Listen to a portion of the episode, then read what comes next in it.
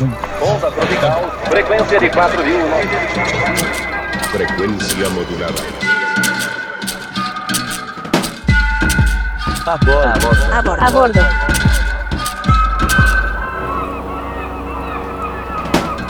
La amapola, planta misteriosa, viajera del mundo. Hipnos, el dios del sueño según la mitología griega, vivía alejado del mundo, en una caverna. Caverna que quedaba cerca del río del olvido y en la que, en su entrada, florecían las amapolas, unas plantas con tallo alargado, fruto redondo y flores rojizas. Con el tiempo, las semillas se regaron por los territorios, llevando el sopor al mundo entero. La amapola en su viaje ha llevado cosas buenas y cosas malas a los territorios. Desde finales del siglo XIX, la amapola llegó a tierras mexicanas, exactamente a lo que se conoce como el Triángulo Dorado. El estado de Guerrero, al sur de México, produce cerca del 60% de la amapola a nivel nacional, que en su mayoría se destina para la producción de goma de opio. Sus tierras áridas son difíciles de cultivar, pero también son el ecosistema perfecto para el crecimiento de esta planta polémica. Hoy, en A Bordo, un podcast de Vist, entraremos a bordo del viaje de César Rodríguez, periodista y documentalista, y Romain Lecoix, investigador, quienes nos contarán el viaje de una planta transeúnte que se introdujo en la cotidianidad de un territorio. Acompañémosles en su viaje. Cuando florezcan las amapolas. Cuando florezcan las amapolas. Ni lleva Juana ni lleva Lola. Cuando florezcan las amapolas.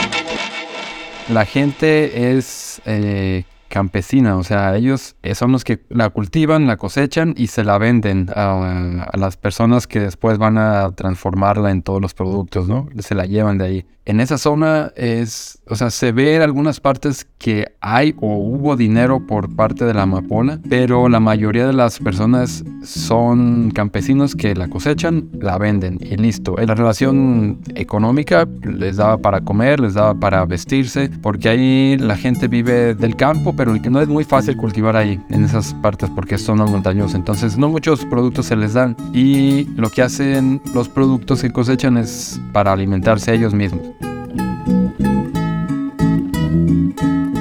A mí me, me me impresionaba mucho eh, estar en estas regiones, tanto la montaña como la sierra, y ver campos de amapola pegados a la ruta, por ejemplo. ¿no? O sea, una- o sea, no, no estamos hablando de una cosa eh, secreta, o sea, sí es remota, porque la, la- la región en sí es remota, pero una vez que estás en la región, la amapola es o era una parte absolutamente em, central de la vida cotidiana. ¿no? Eh, todo el mundo sabía dónde estaban las parcelas, porque era un sustento y era parte de la actividad. Y lo muy interesante, como dice César, es como una parte de tu vida cotidiana, económica, a pesar de ser integrada a, actividades ilícitas o declaradas ilícitas, pues sí se van mezclando y hay, hay este sincretismo este, raro, interesante, muy rico entre tu vida cultural, religiosa, personal, este, espiritual y lo que te da el sustento. César y Romain nos aclaran algo. La relación ancestral de los territorios con las plantas tiene una connotación espiritual, energética y sagrada. Sin embargo, la relación de México con la amapola nunca ha sido así. La gente que defiende una, una visión o, pretende una visión tradicional este, de la amapola, o sea, es una recreación histórica. O sea, no, no, no hay tradición de la amapola en México porque no es una flor que viene de México, que estaba en México, o sea, fue introducida eh, a principios del siglo XX, se empezó a cultivar en Sinaloa, en lo que se llama el Triángulo Dorado, Sinaloa, Durango y Chihuahua, y Guerrero poco a poco se fue transformando por muchas razones en la zona de mayor eh, producción. O sea, siempre fue y es parte de un cultivo sí declarado eh, ilícito, pero de hecho lo que, lo que sí tienen muy en mente los, los, las- los campesinos con los cuales hablamos es, es justamente creo esta paradoja, ¿no? O sea, no- o sea, nos dieron esto, sabemos, sabíamos que es ilícito, sabemos, sabíamos que es peligroso, que nos puede meter en problemas, pero es lo que crece, por aquí es lo que se da bien y lo que, lo que deja o lo que dejaba, ¿no? Entonces hay una especie de tensión interesante entre el hecho de que nadie te va a defender y el hecho de que sea un, vínculo este, con, la tierra, sino que ellos son campesinas y campesinos, saben trabajar esa tierra, que es difícil de trabajar, como decía César, y resulta que las condiciones naturales se, dan muy bien para una flor y un producto que es declarado ilícito, ¿no? Pero no hay una defensa tradicional, cultural de lo que es, de lo que es esa planta. Esa ausencia de ancestralidad en la relación planta-territorio ha hecho que la relación con la planta sea desde la espiritualidad más reciente que llegó a Latinoamérica, el catolicismo. Hay algunas mezclas ahí que se empiezan a dar porque eh, algunas festividades, algunas celebraciones mezclan como el día de la lluvia, el Santo San Marcos, que es eh, para la lluvia, la mezclan para que tengan una buena cosecha de lluvias, ¿no? Y esta cosecha de lluvia les puede ayudar para una mejor producción de amapola. Entonces son unas mezclas que se empiezan a dar ahí muy, muy interesantes. en algunas iglesias eh, vas y ves la flor de, de, amapola ahí este, pintada o piden a los padres, este, padre, por favor, vamos a bendecir mi parcela de amapola, ¿no? Para que pues, no lleguen los, los del ejército y para que no le caiga plaga o lo que sea. Entonces empiezas ahí a ver una, una mezcla interesante, ¿no? La relación histórica del territorio y los campesinos con la planta es sencilla, un trabajo. La relación histórica de la iglesia con la planta es divina, la providencia. La relación histórica del Estado con la planta es hipócrita, el prohibicionismo y la tolerancia. Si bien las autoridades han declarado que los sembrados y la producción son ilegales y han sido perseguidos, esa economía ilegal da el sustento económico que el Estado ausente no ha podido cubrir.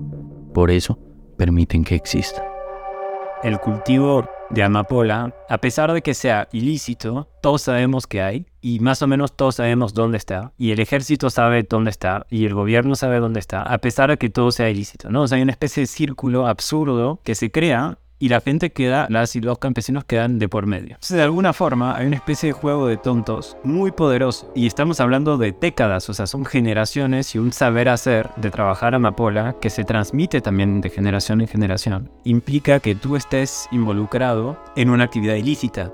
Entonces mi comportamiento como autoridad depende únicamente de mí. Si, si yo mañana quiero llegar y te quiero meter a la cárcel, lo hago, porque de hecho estás trabajando de una actividad ilícita. Pero quizás no lo voy a hacer. Quizás sí, quizás no. Entonces estás, creo, en una forma de ciudadanía completamente negada, de alguna manera, porque todo depende de este juego de tontos, de que todos saben qué está sucediendo. ¿no? El ejército viene eh, a erradicar pero nunca erradica el 100% de la producción, nunca lo hizo. El, ejército viene, a veces por sorpresa, a veces de forma muy negociada, incluso con, con las, los campesinos, y los campesinos negocian con el ejército que les corten únicamente tres parcelas de 100. El ejército erradica tres parcelas, este, se va con tres vacas y dos puercos para, para, para comer, para su comida, comida que le proporciona el pueblo, y registra ante la Secretaría de Defensa Nacional que erradicó, este, no sé, tres parcelas, cinco parcelas, y dejó 90. Es una actividad tolerada, de alguna manera, manejada, aceptada, promocionada hasta cierto punto, porque incluso para las autoridades, pues también es muy práctico que la gente tenga de qué comer, aunque sea ilícito, ¿no? Porque los dejas ahí, básicamente. No te tienes que ocupar mucho de estas, de estas poblaciones porque están metidas este, en algo que les deja de comer, pero además les da de comer una actividad ilícita. Entonces como que te permite dejarlos ahí que sobrevivan y hagan, hagan lo que puedan César Rodríguez, en su proyecto Guerrero Amapola, se ha encargado de retratar el vaivén de vivencias que atraviesan al territorio y a sus habitantes, usando el cine y la fotografía como vivo registro de la vida y sus cotidianidades. Su libro, Montaña Roja, también hace parte de este registro. Las primeras veces que fui, fui con gente que estaba en las parcelas, ¿no? Ellos estaban ahí, entonces yo estaba tomándoles fotos y yo me sentía un poco como tenso de estar tomando fotos ahí, eh, no estaba seguro si, si ellos se sentían cómodos, aunque me decían que sí, que no había problema. Después regresé a esos mismos poblados, esos mismos pueblos, y ellos mismos me decían, oye, eh, ¿dónde están las fotos? ¿Las trajiste? ¿No? Eh, entonces ahí como que se rompió el hielo que yo sentía, pero era más mi percepción, ¿no? Y después me invitaron a sus casas, me invitaron a fiestas y todo, y como que las las primeras veces que fui a las parcelas de, de, producción, tal vez yo tenía enfoque en eso. Voy a tomar fotos de gente rayando, gente cosechando. Pero ellos mismos fueron los que me abrieron el panorama con decirme, vente a, tu, vente a la casa, vente a la boda, vente a la fiesta, este, toma una cerveza, tómate otra. Este, como que ellos me abrieron, entonces mi panorama fue como, bueno, voy a abrirme, ¿no? Yo, yo estaba al principio como, voy a ir a tomar esto y ellos me dijeron, hay otras cosas, ¿no?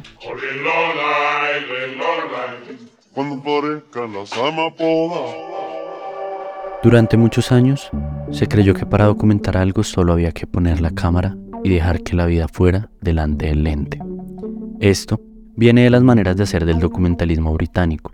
Sin embargo, teóricos de los años 60 hablaron de que el mero hecho de poner una cámara frente a algo o frente a alguien ya intervenía la realidad.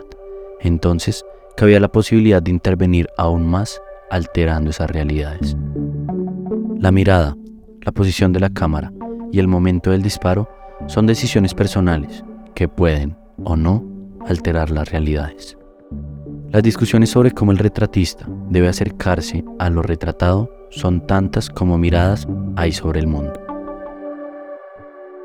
El traer una cámara contigo siempre interrumpes el momento, siempre estás creando un tipo de violencia, ¿no? Porque aunque digan las personas que trata de ser muy discreto, que no te veas, que hay una dicen que trata de hacer una mosca en la pared, que no te O sea, yo mido 1,92 más o menos y tengo una cámara, pues la gente se va a dar cuenta, ¿no? Que estoy ahí. Eh, la dinámica cambia cuando estás ahí con una cámara, pero creo que el estar ahí con la gente, involucrarte con las personas, el hablar, el estar bromeando, o sea, el, tratar de, de involucrarte un poco con la comunidad, eso te va abriendo poco a poco puertas que tal vez si yo no hubiera cambiado mi forma de ver y hubiera dicho, no, simplemente voy a tomar foto de esto, este, y aunque ellos me inviten, pues no, yo tengo esto en mi plan, entonces eh, tal vez las fotos no hubieran salido igual, pero si creo que va uno con la mente abierta o, dispuesto a escuchar lo que te dicen las personas que estás ahí compartiendo momentos, eh, eso enriquece, ¿no? Tu proyecto, eso enriquece las fotos. Muchas veces pues no había fotos, o sea,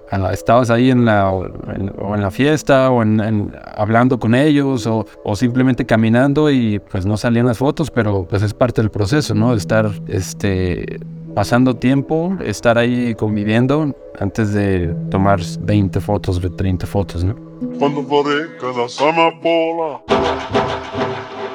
Tanto los documentalistas como los estados deberían acercarse a las personas, los territorios y las problemáticas con naturalidad, cercanía, empatía y disposición de escuchar para entender, antes de que observar para juzgar.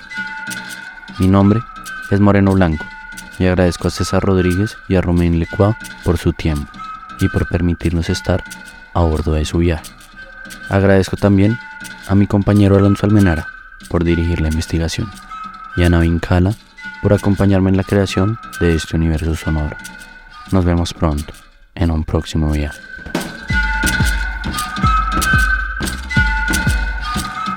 A bordo es mucho más que un podcast de fotografía. Es una ventana al mundo y a las experiencias de otras realidades desde la mirada de artistas visuales claves de América Latina. Desde Beast te invitamos a seguirnos en nuestras redes o en nuestra web beastprojects.com para descubrir en cada episodio una historia nueva.